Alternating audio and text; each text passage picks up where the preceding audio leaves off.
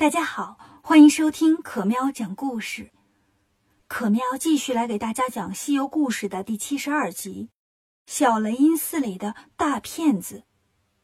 上次讲到唐僧师徒过了八百里荆棘岭，这一天他们又来到一座高山前，师徒四人翻过山顶，下山的时候听见远远的有钟声传来。唐僧看见山下平整的地方。有一片建筑，有楼有院的，就问：“那是个啥地方？”孙悟空手搭凉棚，仔细看了看，说：“师傅，是个寺院，看着建筑样式跟雷音寺倒是挺像。”唐僧说：“啊，那我们是不是到达目的地了？”悟空说：“不可能，灵山雷音寺，老孙来来回回跑了多少趟了，根本就不在这儿。”沙僧说：“嗨。”过去看看不就知道了吗？师徒四人来到这座寺院门口，唐僧抬头一看，就看见门上有“雷音寺”三个字，赶紧从小白身上跳下来，责怪悟空说：“破猴，差点耽误事，这不就是雷音寺吗？”悟空说：“师傅，你瞧清楚没有啊？那门上还有一个字呢。”唐僧回头又看了看，门上果然是四个字：“小雷音寺。”唐僧说：“小雷音寺也是雷音寺，你想啊，平时佛祖那么忙，还不多预备几家办事处啊？八成这是雷音寺的分店呢。”悟空说：“师傅，我刚才看了，这里有杀气，咱们不要进去。”唐僧说：“我当初在法门寺发过誓，遇佛拜佛，不进去还行。”正这个时候，门里有人说话了：“唐僧。”你不是来拜佛求经的吗？到门口磨叽啥呢？痛快的进来！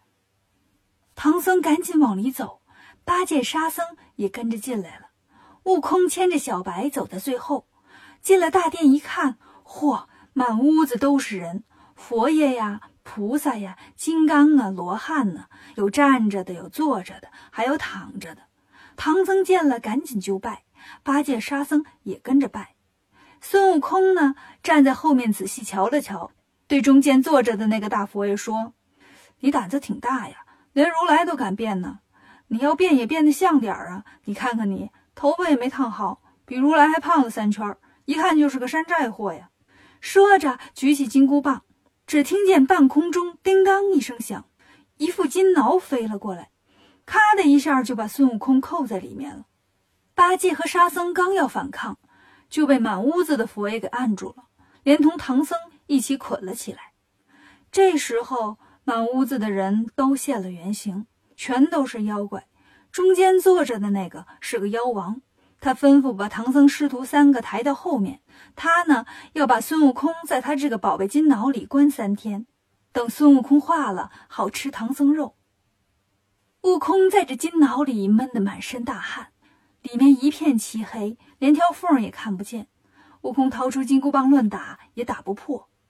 悟空着急呀，就念了个咒语，让自己的身体不断变大。可是这金挠也跟着他一起变大。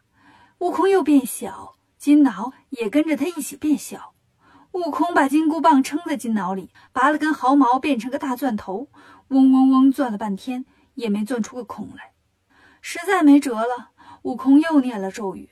把唐僧的那些保护神都叫了过来，对他们说：“你们快把我弄出去吧，我要闷死了。”神仙们赶紧分成两队，拉住金挠的两边开始拔河，拔了半天也没把两片金挠给分开。神仙们说：“不行啊，大圣啊，好像长上了，分不开了。”悟空说：“这可怎么办呢？”其中一个神仙说：“我去找别人来帮忙吧。”说完，他来到了凌霄宝殿找玉皇大帝，把情况一讲。玉帝说：“那叫二十八星宿去吧，他们这个团队一向挺靠谱的。”二十八星宿来到小雷音寺的时候，天黑了。等妖怪们都睡着了，他们偷偷溜进来，来到金挠前面说：“大圣，我们是二十八星宿兄弟，来帮助你了。”悟空听见了，说：“快把这玩意砸碎了，老孙就出来了。”二十八星宿都说：“哎，那可不行，这玩意儿啊，一瞧声太大，万一砸不开，把妖王惊动了，我们就没法救你了。”有个星宿出主意，咱们都带着兵器呢嘛，咱拿兵器撬吧。于是二十八星宿拿着刀啊、枪啊、剑呢，就开始撬，一边撬一边说：“大圣啊，看见有料你就钻出来啊。”悟空说：“好。”可是，一直忙活到半夜，金脑也撬不出个缝儿。二十八星宿都累坏了。哎呀，这玩意儿是不是焊死了呀？这时候，有一个叫亢金龙的星宿说：“大圣啊，我看明白了，这玩意儿跟口香糖似的，包裹性很强啊。别急，你看，我是一条小金龙，我头上有犄角，我用我这个犄角呀，顺着这两片接缝的地方顶进去。但凡有空隙呢。”你就赶紧钻出来。说着，他把身体变小了，犄角就变成针尖那么大。他使出吃奶的劲儿，才把犄角顶进了接缝，然后又把身体变大，脚就长得有碗口粗细。那金挠呢，像个橡皮泥似的，把犄角给包住了。孙悟空在里面摸了半天，摸着亢金龙的犄角尖了，可周围还是一点缝隙都没有。悟空说：“你忍着点疼，我在你犄角上钻个孔。”你把我带出去。说完，把金箍棒变成一个钢钻，在犄角尖上钻了个洞，自己变成小米粒那么大，钻进洞里喊：“拔出去吧！”大伙儿一个拉一个，一起往外拔。嘿呦嘿呦，拔萝卜！嘿呦嘿呦，拔萝卜！终于把犄角给拔出来了。孙悟空跳下来，变成原来的大小，拿出金箍棒，一下就把金挠给打碎了。咣的一声，所有妖怪都吓醒了。妖王赶紧起床，穿好衣服，带着小妖们过来一看，金挠都碎成一片一片的了，就说：“小的们，快关门，别让孙悟空跑了。”可悟空早就带着二十八星宿飞出去了。这时候天也亮了，妖王拿着一根狼牙棒，带着小妖们追出来喊：“别走，是男子汉就过来跟我开战。”悟空心想：“我还怕你不成？”就过来了，一看这个妖王啊，长得是人不像人，兽不像兽，乱蓬蓬的头发，两条黄眉毛，大嘴一咧，一排尖牙。悟空就问他：“你是谁呀？假装如来在这骗人？”妖王说：“这里是小西天，我就是黄眉老佛啊。这儿的人呢，也管我叫黄眉大王。我早就听说你们要去西天取经，就在这儿等着你们。今天咱比试比试。”你要是赢了呢，我就放你们师徒，让你们去西天；我要是赢了，我就把你们都打死，我去西天。悟空笑了，来来来，能动手咱就别吵吵。俩人一动手就斗了五十个回合。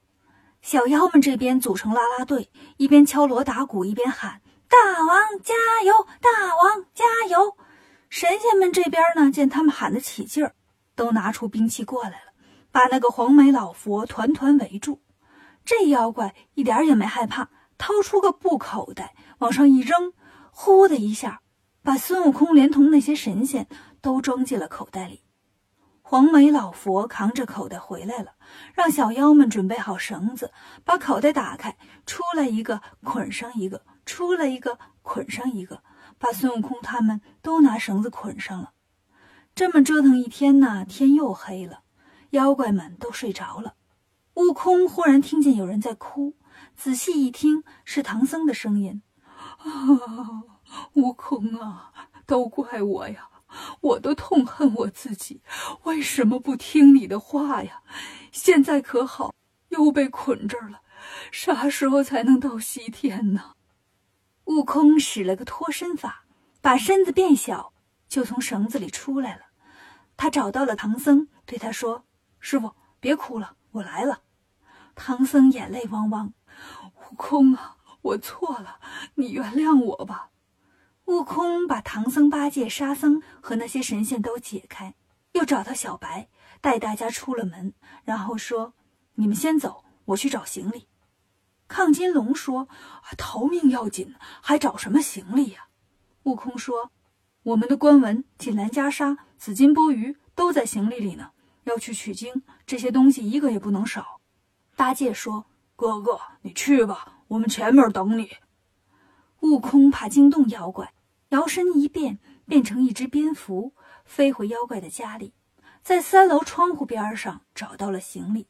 悟空现了本相，跳过来挑行李。行李挂在扁担上，有一头没挂稳，当的一声掉在楼板上。黄眉老佛正好在楼下睡觉，听见响动就蹦起来了。楼上有人，小妖们都醒了，点上灯一看，所有的人都不见了，连马都没了。黄眉老佛赶紧说：“抄家伙，到楼上看看。”悟空听见了，怕妖怪又用口袋装自己，连行李也顾不上拿，架起筋斗云跑了。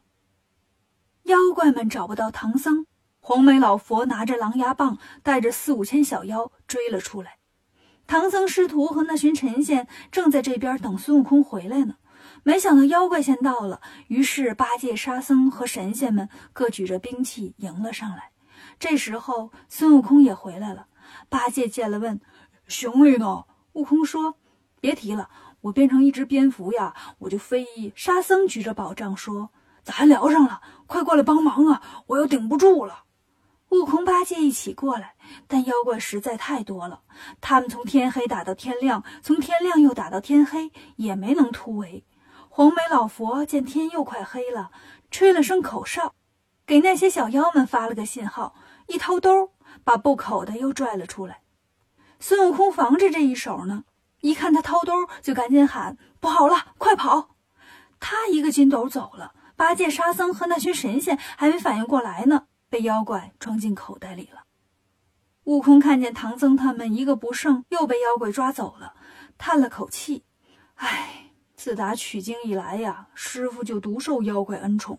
天下和尚这么多，妖怪就偏偏吃他一人。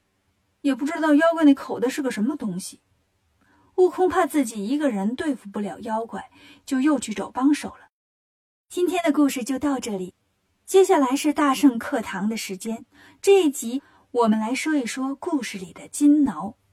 挠是一种乐器，它的形状是一对金属圆片，中间凸起一个半圆，上面系着带子。演奏的时候，手拿着带子，把两片对着一砸，咚咚咚，可热闹了。挠经常在京剧伴奏时使用，当然，挠在佛教音乐当中的使用也很普遍。感谢收听今天的故事，明天晚上六点，可喵还在这里等你。